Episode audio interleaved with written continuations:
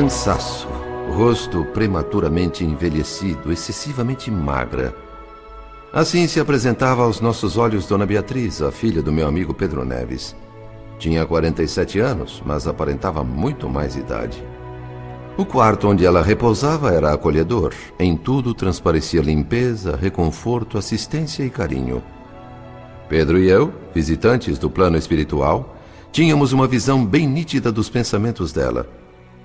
Dona Beatriz refletia muito triste, muito preocupada. Demonstrava sincera e nobre resignação diante da morte física que se aproximava mas ao mesmo tempo sofria com a inevitável separação do marido e do filho, seus dois grandes amores na terra. Tinha aquela certeza do viajante que atinge o término de espinhosa jornada e nada mais tem a fazer senão sair, mas que não consegue plenamente por sentir-se afetivamente ainda preso à estrada. Em meio a esse conflito de ideias, Dona Beatriz recordava Pedro Neves, o pai, a quem continuava amando tão intensamente quanto nos distantes dias da infância, quando o perdera. Sonhava agora reencontrá-lo na espiritualidade, se possível, o que seria a glória, a recompensa por todo o seu sofrimento. Os pensamentos da enferma não paravam de fluir e produzir imagens que eu analisava atentamente. E por estar tão compenetrado, demorei algum tempo para perceber uma outra presença no quarto era um enfermeiro desencarnado, um tipo muito sério, muito sisudo. Então, Pedro Neves nos apresentou. André, eu quero te apresentar o Amaro, um ótimo e dedicado enfermeiro. Muito prazer, Amaro. André Luiz. prazer em conhecê-lo, André. O André é médico, um dos meus grandes amigos e vai nos ajudar na nossa tarefa.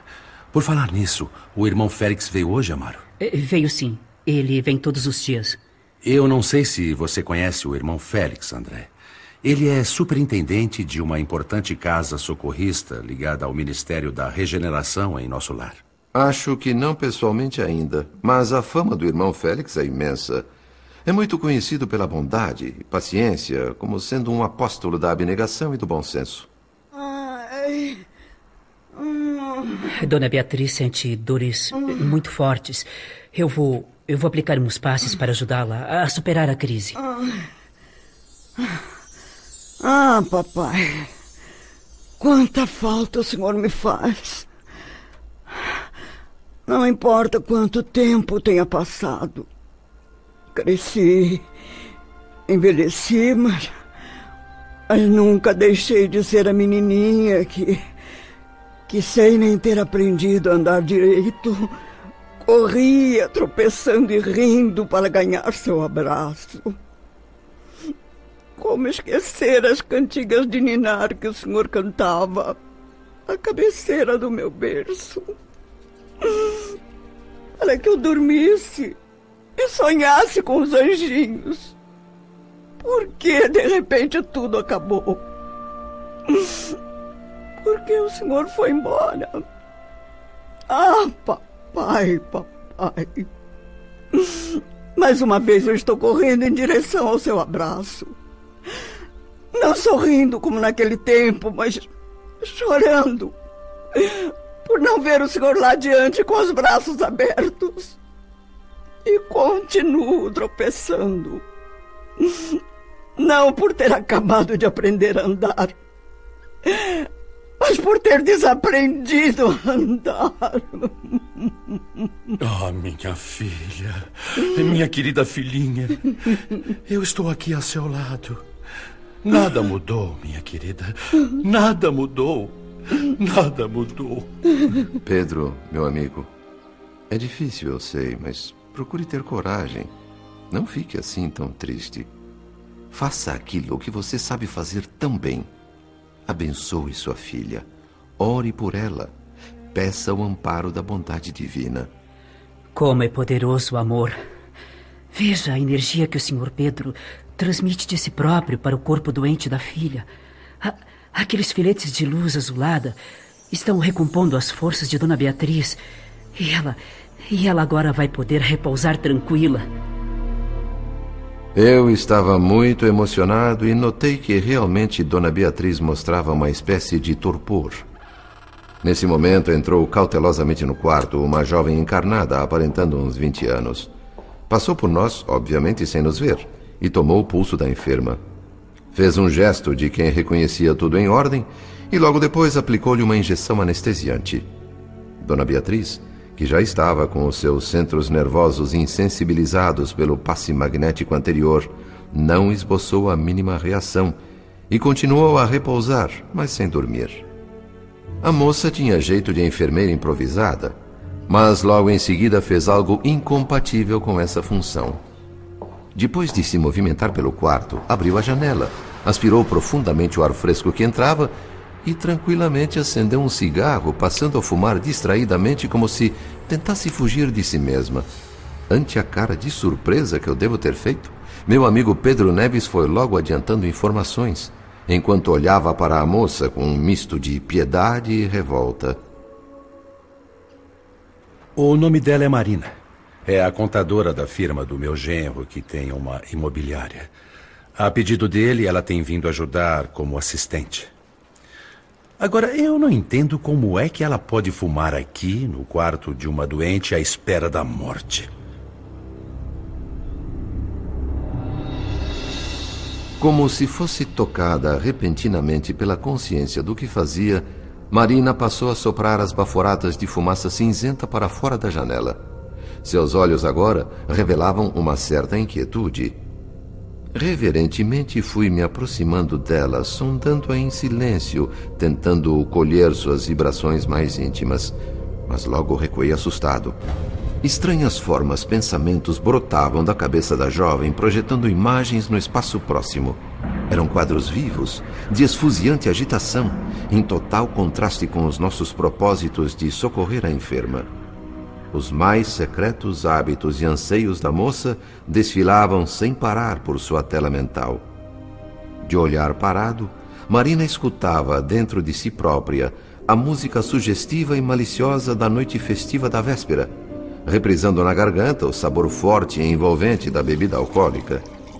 O brilho da aura mostrava-se afetado por imagens imprecisas que explodiam como relâmpagos no turbilhão de névoa fumarenta do cigarro. Apesar de ser pouco mais que uma menina crescida, a jovem apresentava algumas telas mentais bastante complexas. Recordando o fato de que a medicina no futuro, para atender com eficácia ao doente, deverá investigar minuciosamente a feição espiritual de todas as peças humanas que o compõem, iniciei respeitoso a anamnese psicológica, o exame profundo, tanto quanto possível, do comportamento de Marina. Trazido pelas circunstâncias a colaborar na solução de um processo assistencial sem qualquer intuito menos digno, nada mais me restava senão trabalhar. Repetia-se muitas vezes, logo acima da fronte da moça, criada por sua imaginação, a figura de um homem maduro e também a imagem dela própria, os dois juntos. Percebia-se o romance, adivinhava-se a intimidade entre eles. Fisicamente pareciam pai e filha, mas as atitudes não deixavam dúvidas quanto à paixão que sentiam um pelo outro. Numa sequência semelhante à de um filme de forte apelo sensual, as cenas tórridas iam surgindo e se sucedendo diante dos meus olhos, sem disfarces nem limites. Como cenário, as deslumbrantes paisagens de Copacabana ao Leblon. Os ninhos de amor é que variavam. Às vezes era o automóvel de luxo, outras a areia morna da praia ou ainda a relva macia sob um arvoredo tranquilo, sem esquecer os hotéis suspeitos e inúmeros outros abrigos clandestinos que a imaginação do casal pudesse criar, sempre extasiados, permanentemente ébrios de prazer. Mas, de repente, esse desfile de imagens parou bruscamente para dar lugar a um outro, com substituição de um personagem. Marina fechou os olhos para melhor imaginar a nova sequência onde, no lugar do namorado maduro, entrava outro homem, tão jovem quanto ela mesma. Para mim, como observador, parecia o começo de um novo filme, diferente do anterior. Mas logo percebi o engano. O enredo era rigorosamente o mesmo, só mudando o protagonista. Repetiam-se as paisagens de fundo e os locais de encontro. Até o automóvel era o mesmo. Como variação, Apenas algumas cenas mais inocentes em lugares públicos, onde pareciam duas crianças enamoradas falando de sonhos e aspirações. Pasmo, registrei os detalhes da experiência. Naqueles poucos minutos de fixação espiritual, Marina se exteriorizava como era na realidade. Personalidade dúplice. Uma mulher dividida entre o carinho de dois homens, jugulada pelo medo, a inquietude, a ansiedade e o arrependimento. Pedro Neves, que de alguma forma partilhava o trabalho de inspeção, quebrou o silêncio constrangedor. Está vendo, André? Agora me diga se é fácil para mim, como pai da doente, suportar aqui dentro uma criatura dessas. O tom profundamente magoado na voz do meu amigo despertou em mim uma vontade ainda maior de ajudar em tudo o que pudesse. Para conversar mais à vontade, fomos para uma sala ao lado do quarto. Para que você tenha uma ideia, meu amigo, eu estou nesta casa em serviço há não mais de 20 dias e já recebi tantas punhaladas na alma que, se não fosse pela minha filha, eu teria fugido. Se alguém me dissesse, se eu não tivesse visto com os meus próprios olhos, jamais acreditaria que o meu genro pudesse ser tão canalha, tão desavergonhado. Pedro, eu procuro compreender a sua indignação. Mas não seria melhor esquecer o mal e tentar auxiliar esse homem silenciosamente, com preces? Eu sei, André, e, e me esforço para pensar positivamente, eh, buscando o bem. Eu não esqueço isso nunca.